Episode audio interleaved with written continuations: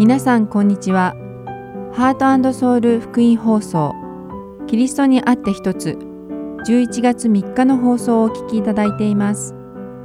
今日はシリーズ三条の水訓中川先生による成長セミナーそして一緒に聖書を読みましょうをお届けします。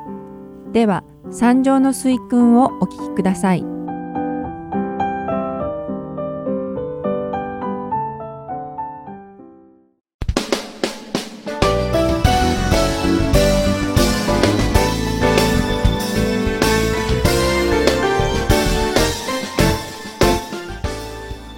こんにちは。三条の水訓の時間です。お相手はともこクライマーです。今日も一緒に皆さんと御言葉を学んでいきましょう。さて前回はイエス様がマタイの福音書6章で教えられた貧しい人たちへの施しの仕方祈り方断食の仕方の中でも貧しい人たちへの施しの正しい仕方について学びました。イエス様は施しを行うときは人から賞賛や注目を得るためにするのではないと教えられました。善行をするときや人に施しをするときにはパリサイ人やサドカイ人のように目立つところで行うのではなく隠れて密かに行いなさいと教えてくださいました。そうでなければ天の父なる神からの報酬はいただけないということも学びました。今回はこの3つの中の2番目の祈り方について学んでいきましょう。ではまずマタイの福音書の第6章の5節から8節を一緒に読んでみましょう。また祈る時には偽善者たちのようであってはいけません。彼らは人に見られたくて街道や通りの四つ角に立って祈るのが好きだからです。誠にあなた方に告げます。彼らはすでに自分の報いを受け取っているのです。あなたは祈る時には自分の奥まった部屋に入りなさい。そして戸を閉めて隠れたとこにおられるあなたの父に祈りなさい。そうすれば隠れたところで見ておられるあなたの父があなたに報いてくださいます。また祈るとき、違法人のように同じ言葉をただ繰り返してはいけません。彼らは言葉数が多ければ聞かれると思っているのです。だから彼らの真似をしてはいけません。あなた方の父なる神は、あなた方がお願いする先にあなた方に必要なものを知っておられるからです。ここでイエス様は祈る時にしてはいけない二つのことを教えてくださっています。まず一つ目は偽善者のように周りの人に注目されるために祈ってはいけないということ。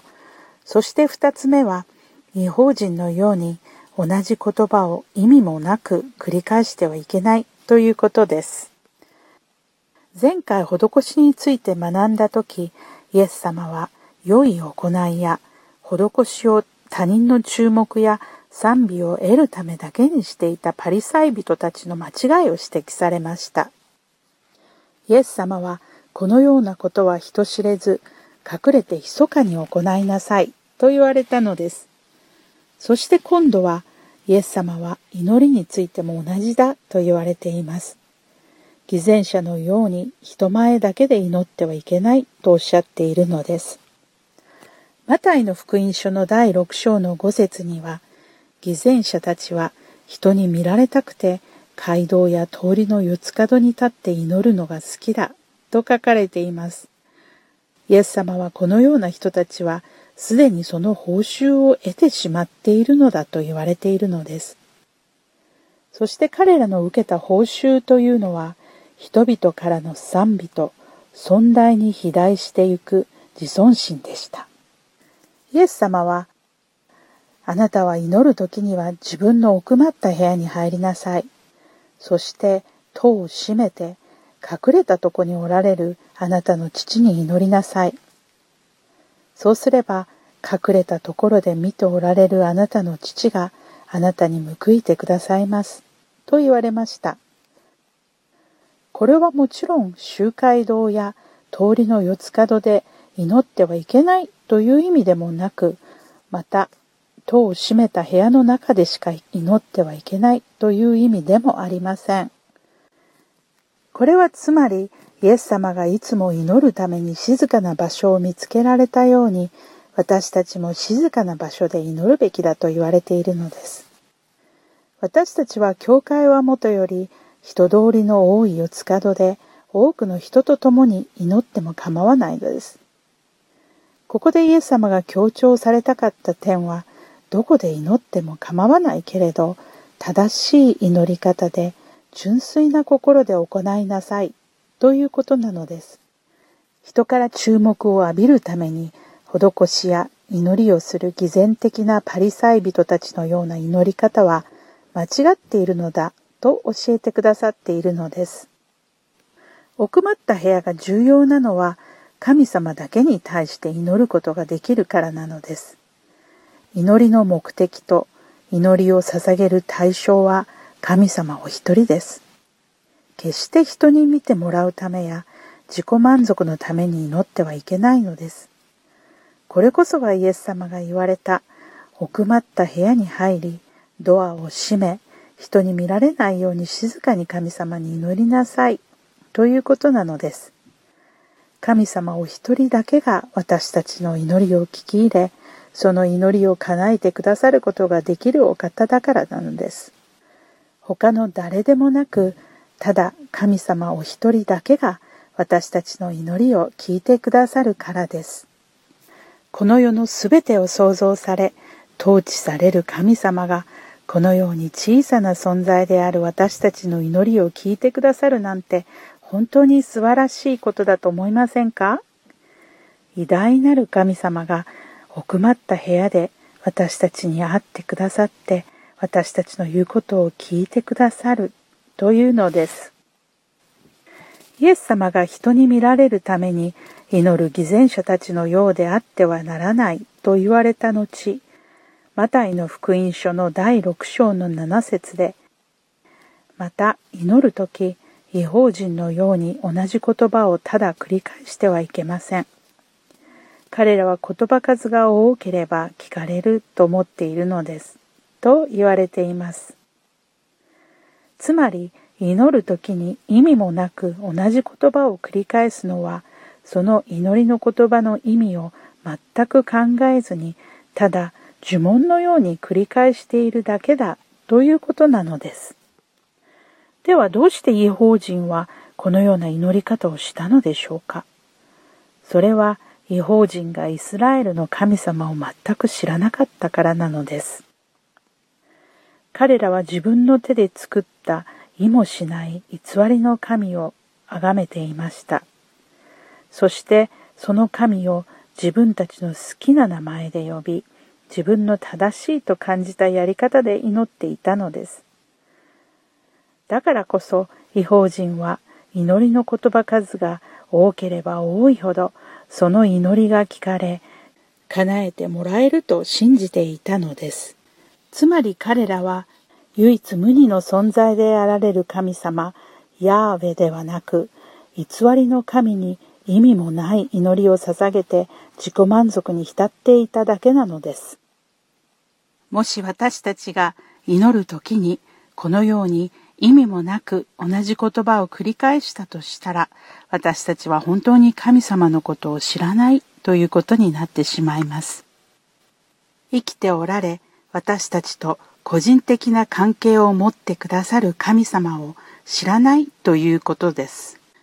例えば、隣にいる自分の母親に、お母さんお腹が空いたと何度もロボットのように繰り返し言ったとしたらどうでしょう。もし自分の母親のことを本当に知っていたなら、決してそんな風には言わないでしょう。同じように私たちが神様を本当に知っているのなら、そして神様が私たちと共におられ、私たちの祈りを聞いてくださっていることが分かっているのなら、同じことを意味もなく繰り返し祈る必要は全くないのです。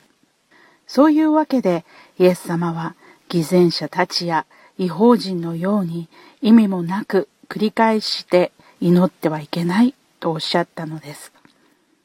神様は私たちが祈る前にすでに私たちに何が必要なのかをご存知です。ですから私たちが祈る時は意味もなく言葉を並べ立てる必要もないのです。そしてまた私たちは自分の誠実さと熱意で神様を説得するように祈ってはいけないのです。なぜならば偽善者たちがまさにそのように祈ったからです。もし神様が私たちに必要なことをすべてご存知ならどうして祈らなければならないのかという当然の疑問を持った人もいることでしょう。実はあなたが自分の配偶者や子供、また友人と話をするとき、あなたは彼らと関係を築いているのです。同じように私たちが神様に祈り、お願いをして何が必要かを知っていただくことは神様との関係を築かせていただいているということなのです。私たちの魂が欲してやまない神様との親密な関係は祈りによってのみ気づくことが可能です。そして私たちの祈りを通して自分の思い込みを捨て、すべてを神様に委ねることができるのです。だからこそ神様がすでにすべてをご存知でも私たちは祈らなくてはならないのです。続く8節には、だから彼らの真似をしてはいけません。あなた方の父なる神は、あなた方がお願いする先に、あなた方に必要なものを知っておられるからです。とあります。イエス様ははっきりと偽善者たちや違法人のような間違った祈り方を真似して祈ってはいけないと教えてくださっています。偽善者たちは人に見られるために祈り、違法人は意味もなく繰り返して呪文のように祈ります。私たちの祈りは決してそのようであってはならないのです。では私たちの祈りとは一体どのようであるべきなのでしょうかそれはまた次回の放送でお話ししましょう。御言葉に書かれているイエス様が教えてくださる正しい祈り方、つまり私たちはどのようにまた何を祈ったらよいのかを学んでいきます。さて本日は皆さんとイエス様の三条の水訓の中から間違った祈りに関して学びました。私たちは誠実と熱意に満ちた祈りに自己満足を得るのではなく、生きておられ、すべてをご存知であられる神様だけに頼って祈りを捧げるのです。今日も一緒にお付き合いくださりありがとうございました。また来週、三条の水訓でお会いしましょう。お相手は、ともこクライマーでした。さようなら。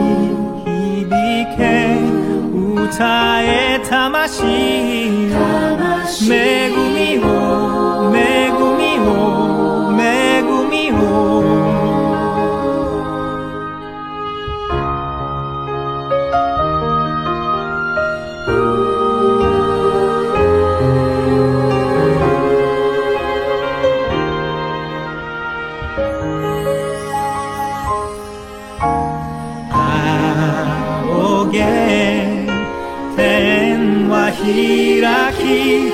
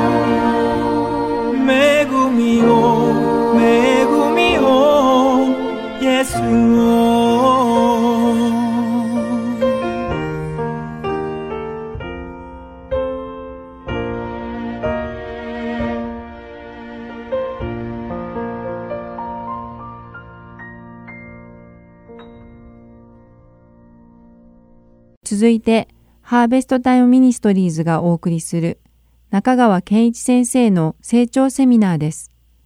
今日は、終末時代に生きる第9課、人生のパノラマ後半をお送りします。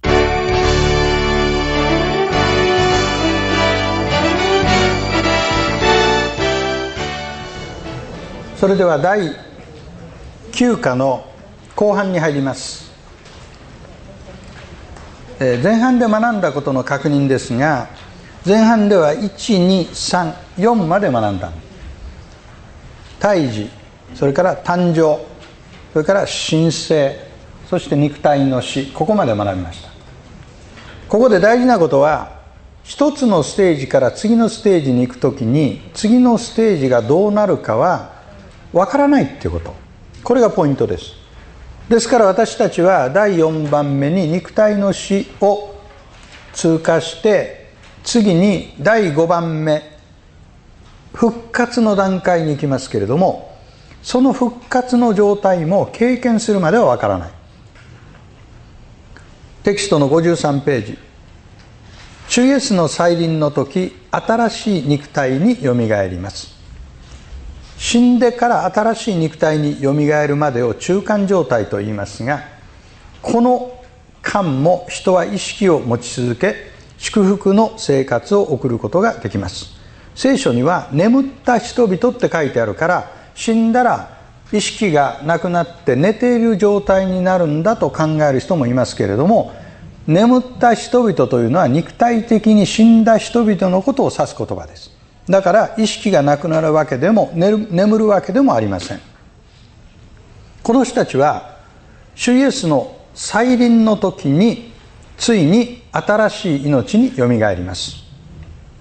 再臨に関して新約聖書では300回以上の言及があります。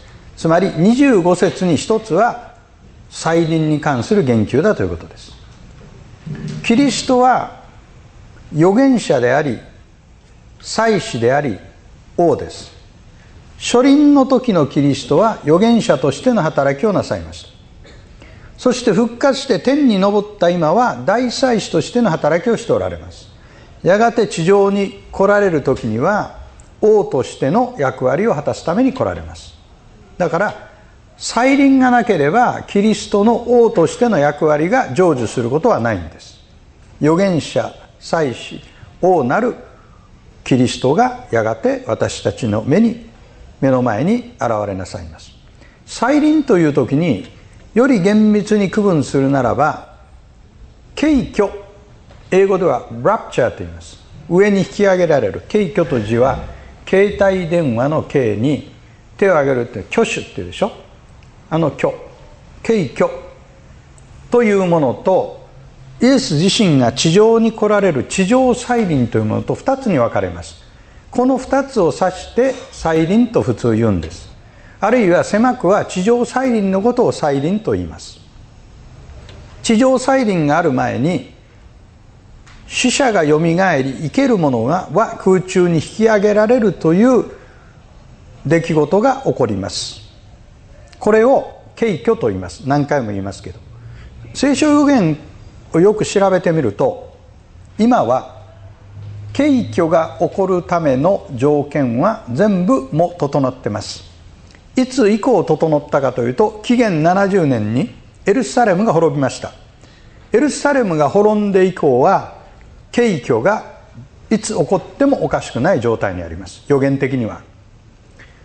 で敬虚が起こった後地上には7年間の観難時代というのがやってきますが観難時代の始まりはイスラエルが反キリストと条約を結ぶ7年間のこれが観難時代の始まりです。観難時代が始まるためにはイスラエルが反キリストと条約を結べる状態になければなりません。その状態はいつできたかというと1948年にイスラエル共和国が誕生した時に反キリストとイスラエルがオフィシャルに契約を結ぶシステムが出来上がりました。だから私たちはイスラエル建国以来極めて終末時代キリストの再臨が近い時代に突入したという予感があります。ただし再臨はいついかなる時であるかわからない。誰もわからない。だからいつ起こると言ったらその人は偽教師です。わからないんだから。ただしね地上再臨についてはわかる。なぜかというとイスラエルが反キリストと契約を結んで7年目にキリストの再臨があるんですから。だから再臨がいつか分かんないっていう言葉は実は敬虚がいつ起こるか分かんないという言葉だというふうに理解することができます。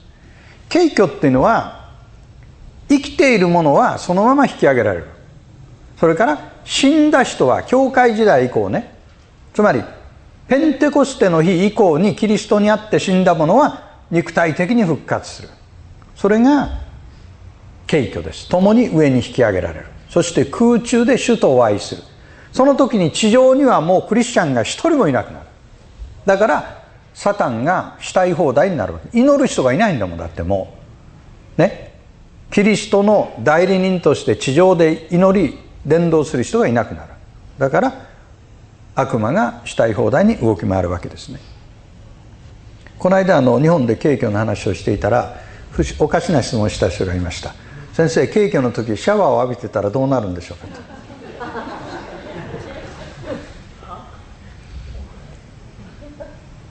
もちろんねあげられる途中に白い衣を着せられると思うよ、うん、死んだ人だと同じだよ。死んだ人だって白い衣を着せられるでしょきっと。義の衣を着て主の前に。皆さんの着てる衣は変わるでしょきっと。栄光に輝いた着物に変わるでしょ。うそれが起こった時にはいろんなところで悲劇や喜劇が起こるでしょうね。私は昔見た映画でね面白いのがあったね。まあ皆さんね奥さんが熱心なクリスチャン家族も熱心なクリスチャンご主人だけがクリスチャンじゃない。日曜日目が覚める早朝家族がみんないない。おかしいなこんな時間に。どこ探してもいないんです。全員いないんです。だから心配で教会に行くでしょう。教会に行ったらねいつも来てる熱心な人が誰もいないんです。でみんなブチョブチョブチョチョ話してるんです。なんか不安そうなの何が起こったんですよ。私も分かんないんです。牧師が出てきたら聞きましょう。礼拝の時間になるわけです。牧師が講談に出てくるわけです。先生何が起こったんですか、えー実は聖書に予言してある景挙が起こりました。先生はどうしていらっしゃるんですか？実は私は信じてなかったんだ。皆さん悔い改めましょう。まあね私も人に伝えておきながらね自分が失格者になることのないようにね注意したいと思いますよ皆さん。ね。その時にはクリスチャンはみんな天に上げられて新しい肉体を与えられる。これが復活の状態ですね。何歳ぐらいになりたいですか皆さん？何歳ぐらいで復活したいですか？え？30歳。30歳ね。うん。そうだね。その日はもはや腰が痛いなんて言わなくてもいい。その日にはもう整髪料を振りかける必要もない。その日には入れ歯をポリデントにつけて寝る必要もない。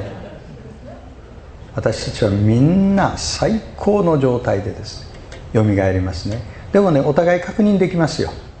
お互いの顔を。連続性があるけれども非連続なんです。これが肉体の復活の肉体の性質です。そしてその時に信者の裁きがなされます。しかしこれはね罪の裁きじゃない。どうしてかと私たちの罪はもう十字架の上で処理されてるんです。これはこのジャッジメントは何かというとイバリエーションです。報酬のためのイバリエーションです。天国にもさまざまな階級がある。しかしその階級は妬みに基づくものではない。天国で与えられるさまざまな冠がある。口ない冠。喜びの冠。義の冠。命の冠。栄光の冠。さまざまな冠が一人一人に用意されています。ね。これが5番目です。その次。6番目に行きましょう。6番目ですけども5番目と6番目の間に火が燃えてるでしょ。いいですか？あの燃えてる火についてちょっと解説しますね。じゃあテキストの54ページをめくってください。5と6の間に火が燃えてますがこれは7年間の観難時代がやってくる。で私の立場は観難時代が来る前に景挙が起こると私は考えています。しかしそうは思っていない学者もたくさんいます。で私が考えていることは景挙が起こり観難時代が7年間来てその最後にハルマゲドンの戦いという地上最後の戦いが起こる。でなぜ観難時代の前に景挙が起こると考えているかというと黙示録という本がありますが観難時代を説明している箇所に教会という言葉が一回も出てこない。でそこにはイスラエルという言葉が出てくる。でイスラエルは教会のことだと思ってる人は教会がそこにあると思います。私はイスラエルと書いてあったらイスラエルのことだと読んでます。イスラエルを教会とは読み替えないんです。イスラエルはイスラエルです教会は教会です。だから観難時代に教会という言及がないということ。それから7年間の観難時代は不信仰に対する裁きです。私たちはすでに救われてるんですからその裁きを通過する必要がない。だから裁きの7年間が来る前にクリスチャンはみんな天に引き上げられる。というふうに私は今は信じています。でも申し上げたいのはそうは思ってない人もいるということです。バランスを取るために今言ってますね。7年間の観難時代がやってくる。特に後半の3年半が大変です。後半の3年半になると反キリストが全てを支配するようになります。経済活動も額に666という数字がないと買い物ができない。666っていうのはサタンの名前のことです。ヘブル語というのはアルファベットに数字の価値があるんです。アレフが1ペイトが2というように123456789次が10234050607090それから100200300400だからユダヤ人は名前を読むと数字に置き換えて足し算をしていくつって出すことができるちなみに私の名前をユダヤ人の人に数字換算してもらいました。安心してください。666じゃないそうです。ハレルヤ。だから私は予言的には反キリストにはなりえない。安心しました。じゃあ666から誰が反キリストか判断できるかってできない。その人が出たら666だから分かるんです。666の名前の人いっぱいいますよ。そういう構造になってます。額に666の数字がある。まあスーパーに買い物行ってもねピッピッ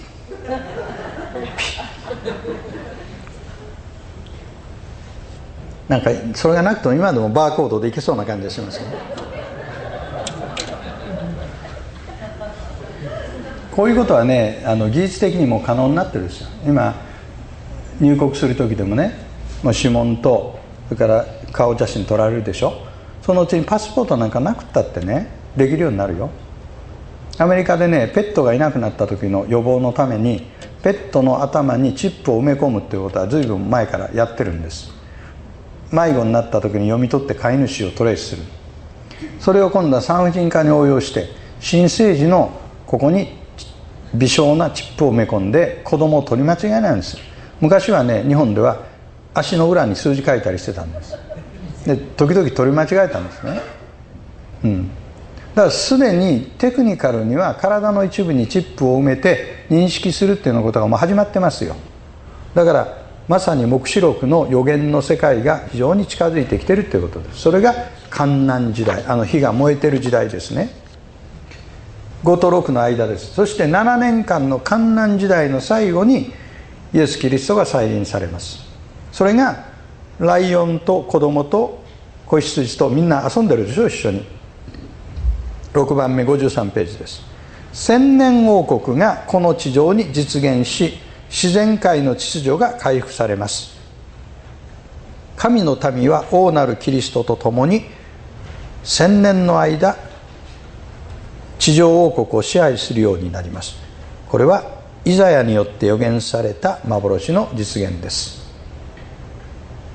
一度言ったかもしれませんが千年王国という言葉は違法人クリスチャンが使う言葉です。ユダヤ人が使う言葉はメシア的王国です。メシア的王国。メシアニック・キングダムです。クリスチャンが言うのはミレニアムです。千年王国です。同じことです。旧約聖書の予言は最後のゴールが千年王国です。もう一回言います。旧約聖書の予言の最後のゴールは千年王国です。それ以上先のことは予言してない。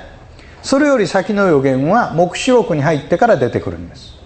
だから千年王国がこの地上に実現することがユダヤ人たちが願っている最後の予言の成就です。この千年王国の時期にどういう現象が起こるか。自然界の回復です。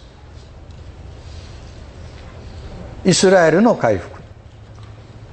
イスラエルの回復っていうのはイスラエルがイエスをメシアとして受け入れるということですがイスラエルがイエスをメシアとして受け入れることが実はイエスの地上再臨の条件なんです。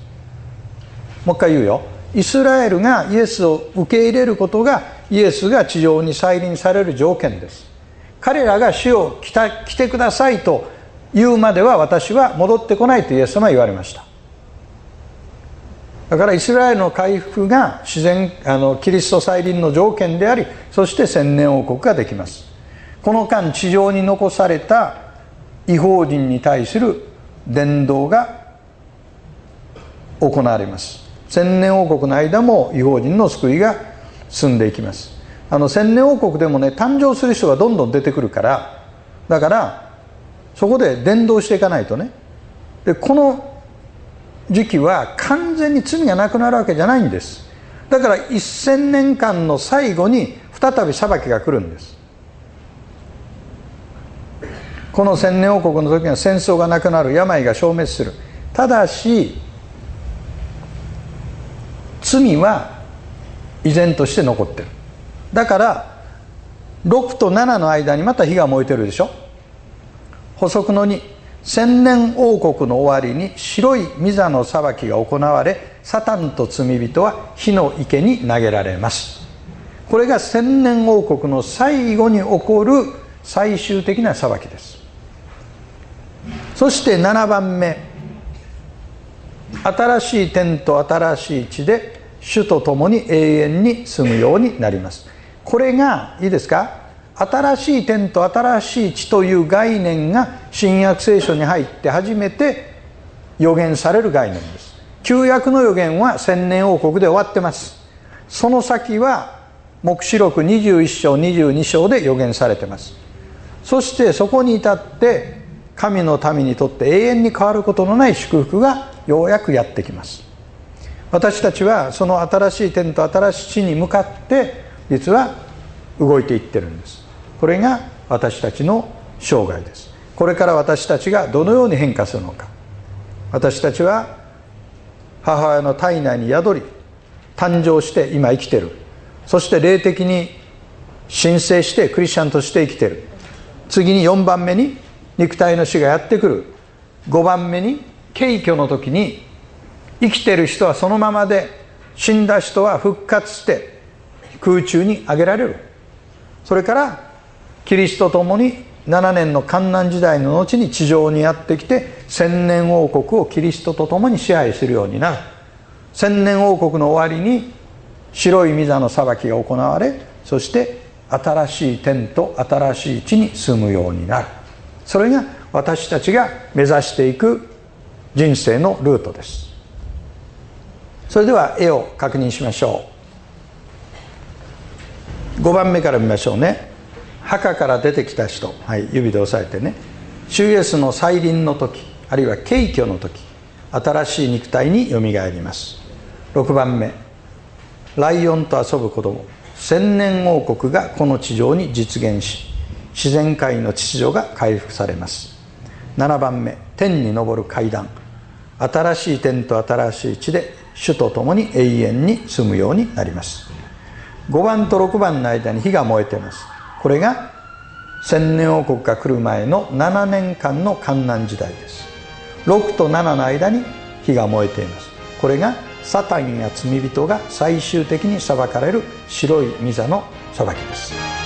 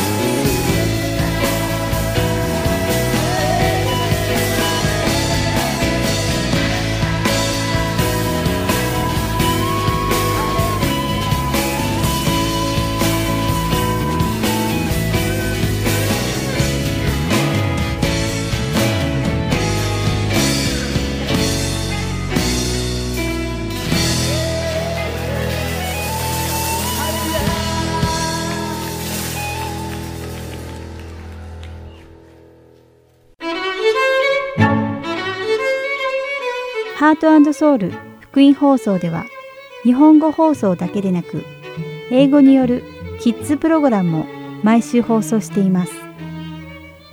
お子様にぜひ福音に親しんでほしいとご希望の方には無料 CD を送付しておりますので CD ご希望の方はハートソウルオフィス602-866-8999までお電話をいただくか heartandsoul.org at gmail.com heartandseoul.org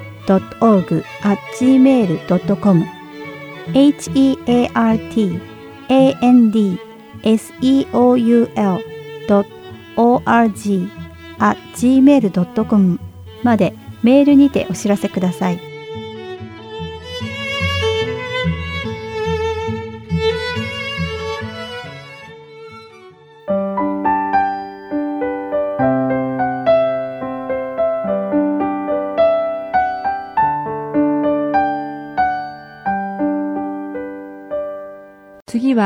一緒に聖書を読みましょう。お聞きください。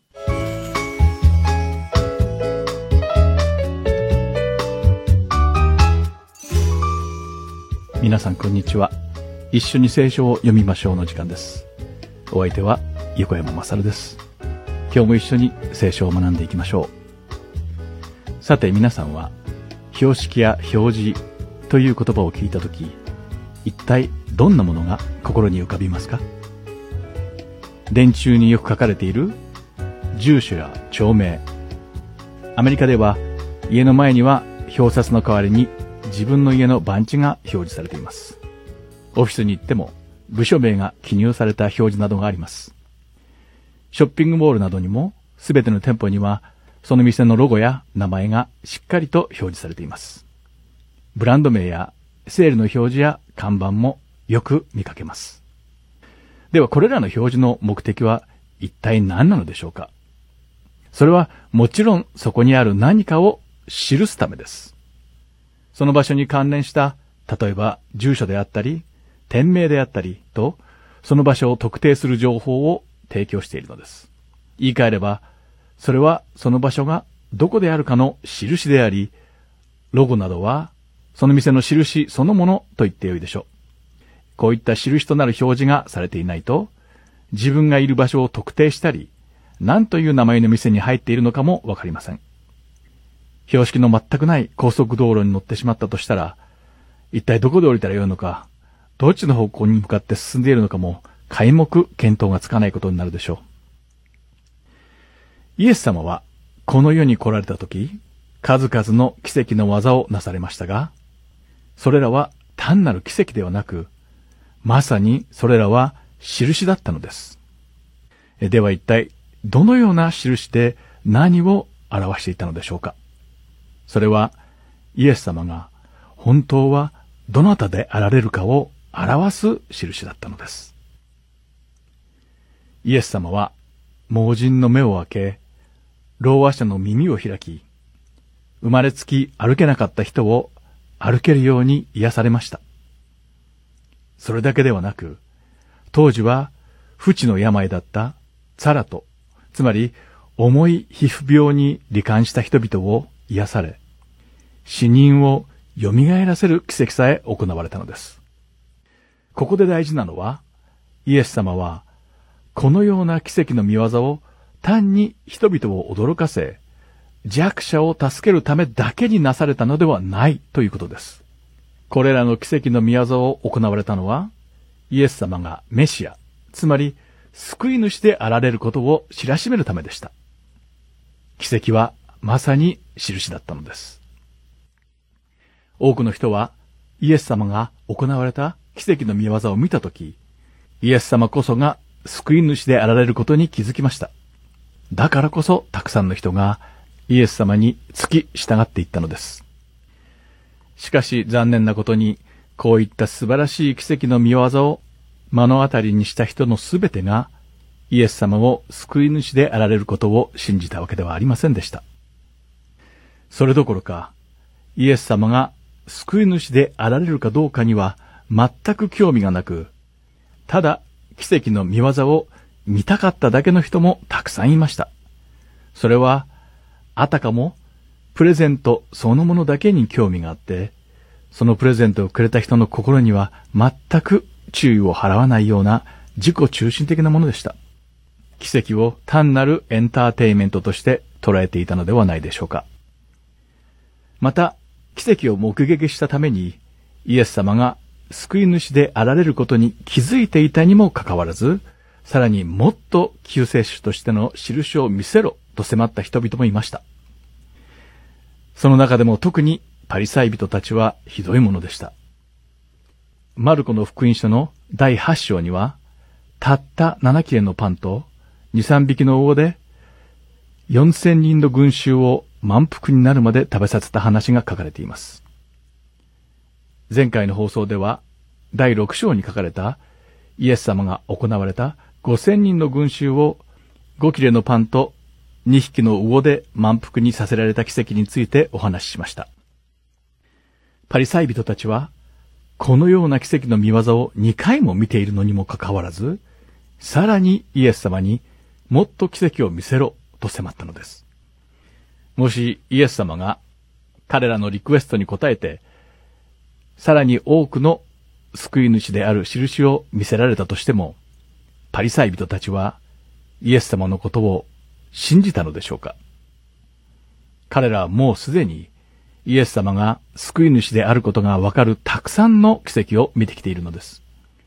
しかしそれでも彼らにとっては十分ではなかったのです。イエス様のことを信じたくなかったので、もっとたくさんの印をイエス様に見せてほしいとお願いすることで、信じない言い訳にしていたのです。私たちがイエス様を信じるためには、多くの印は必要ありません。もっと印を見せろと迫るパリサイ人に対して、深いため息をつかれたイエス様は、なぜ今の時代は印を求めるのか、誠にあなた方に告げます。今の時代には印は絶対に与えられません。と言われました。では私たちは一体どうなのでしょうかイエス様を信じているのでしょうか中にはイエス様に何か印をくださいと祈った人もきっといると思います。しかし私たちはイエス様が救い主であられることを神様によって書かれた聖書の数々の印の記述によってすでに知っているのです。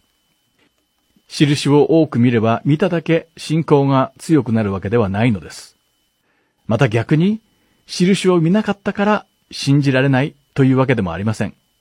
先ほどのパリサイ人が良い例でしょう。ヨハネの福音書の第20章の29節でイエス様は、見ずに信じる者は幸いです。とおっしゃられました。ですから、イエス様の印を直接見ていないのに、信じることができる私たちは、とても幸いなのです。では、一緒に祈りましょう。天におられる父なる神様、感謝します。私たちのためにイエス様を送ってくださって本当にありがとうございます。あなたの恩寵によって私たちはイエス様が救い主であられることを知ることができました。私たちの心に信仰をくださって本当にありがとうございます。私たちは聖書に書かれたいくつもの印によってすでにイエス様が救い主であられることを信じています。私たちがいつでもあなたの慈愛の中で生きることができるようにしてください。主イエス・キリストの皆において祈ります。アーメン。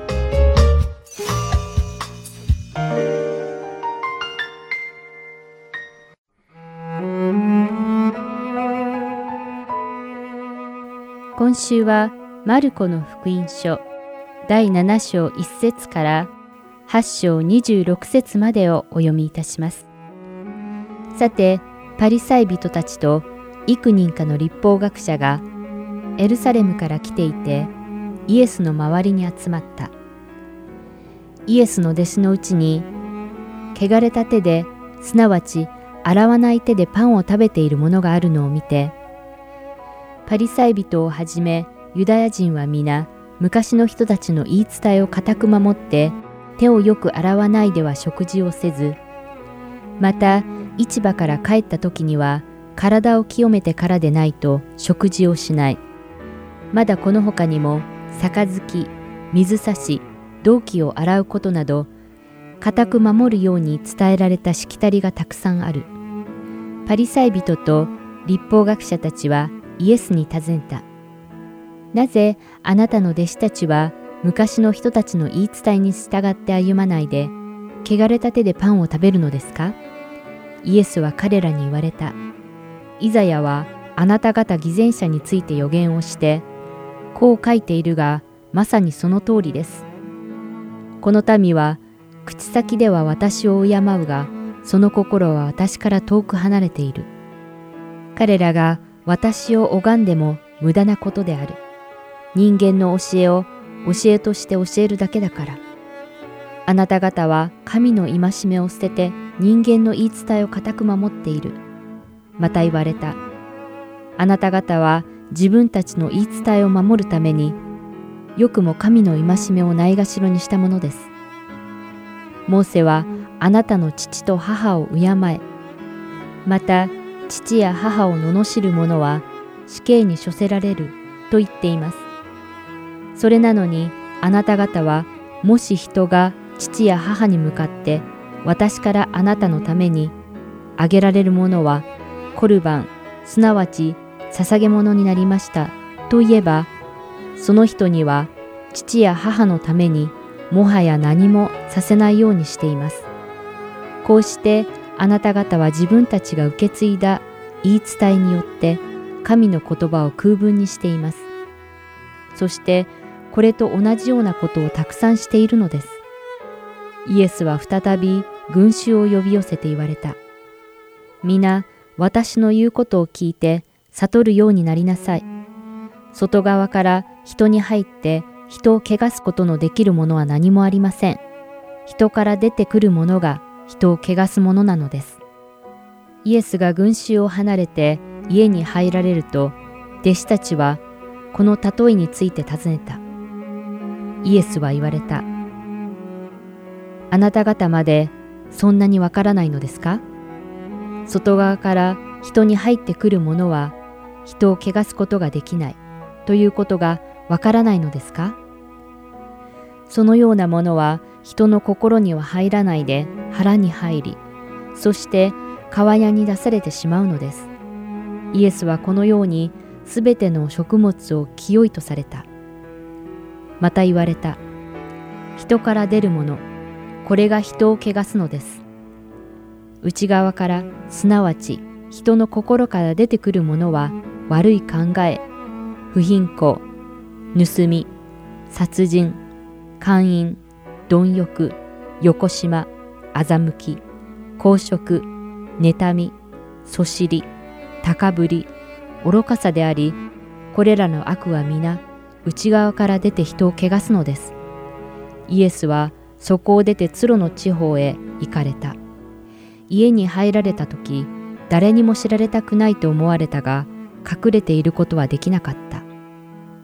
汚れた霊に疲れた小さい娘のいる女がイエスのことを聞きつけて、すぐにやってきて、その足元にひれ伏した。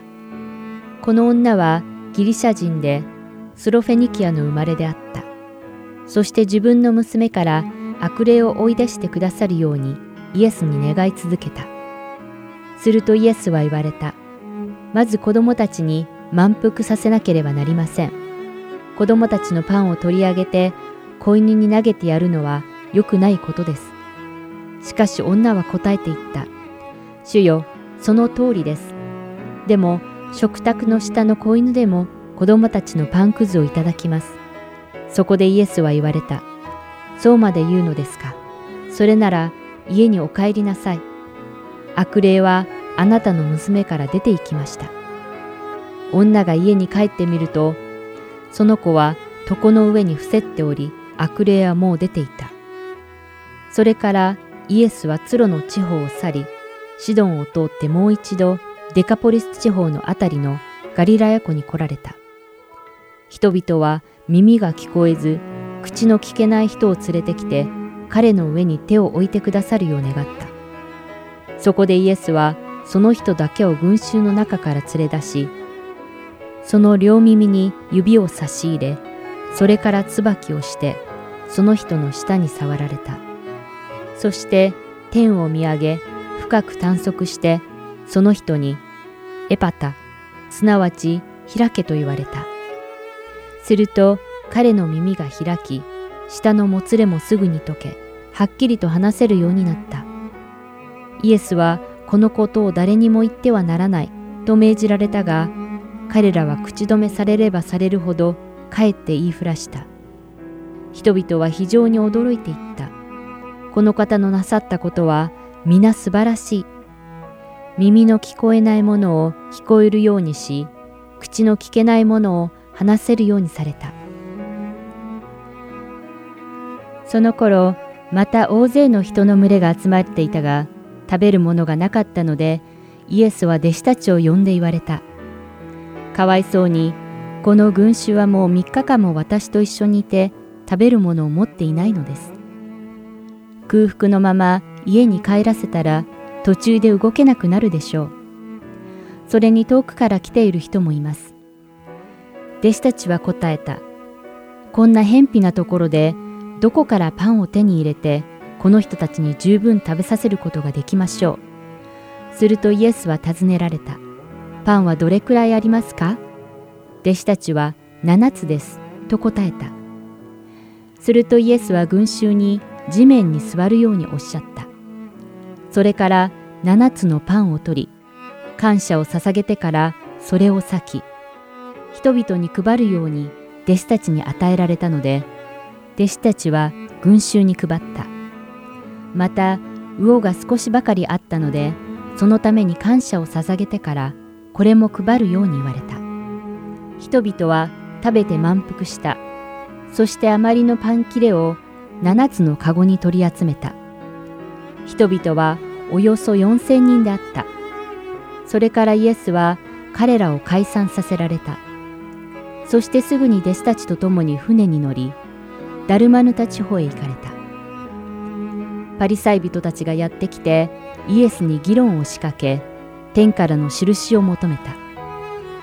イエスを試そうとしたのである。イエスは心の中で深く探索してこう言われた。なぜ今の時代は印を求めるのか。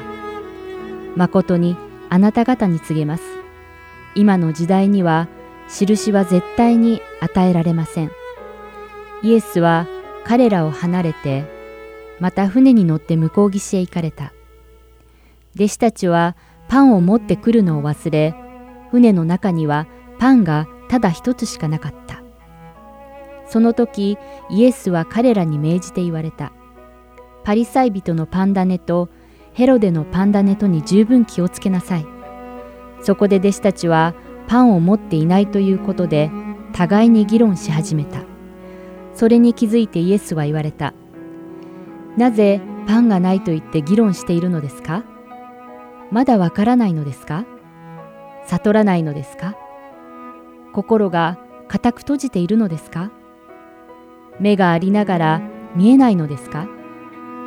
耳がありながら聞こえないのですか？あなた方は覚えていないのですか？私が5000人に5つのパンを裂いてあげたとき、パン切れを取り集めていくつのカゴがいっぱいになりましたか？彼らは答えた。12です。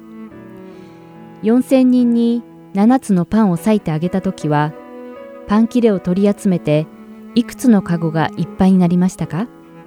彼らは答えた。7つです。イエスは言われた。まだ悟らないのですか？彼らは別サイダに着いた。すると人々が盲人を連れてきて、彼に触ってくださるようイエスに願った。イエスは盲人の手を取って村の外に連れて行かれた。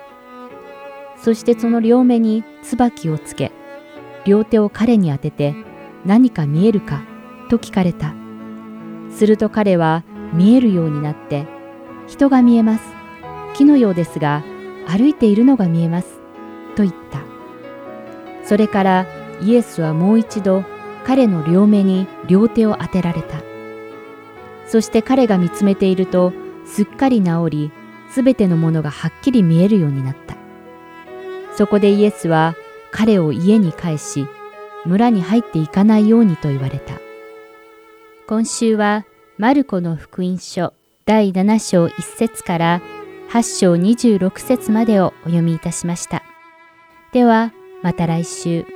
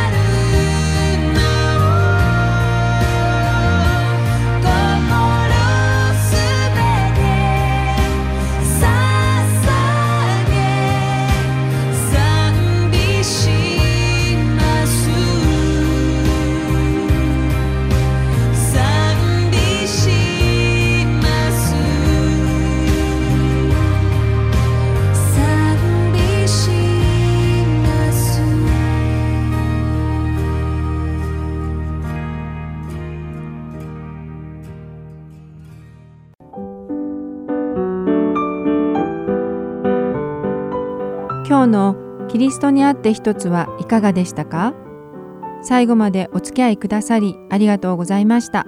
また来週お会いしましょう。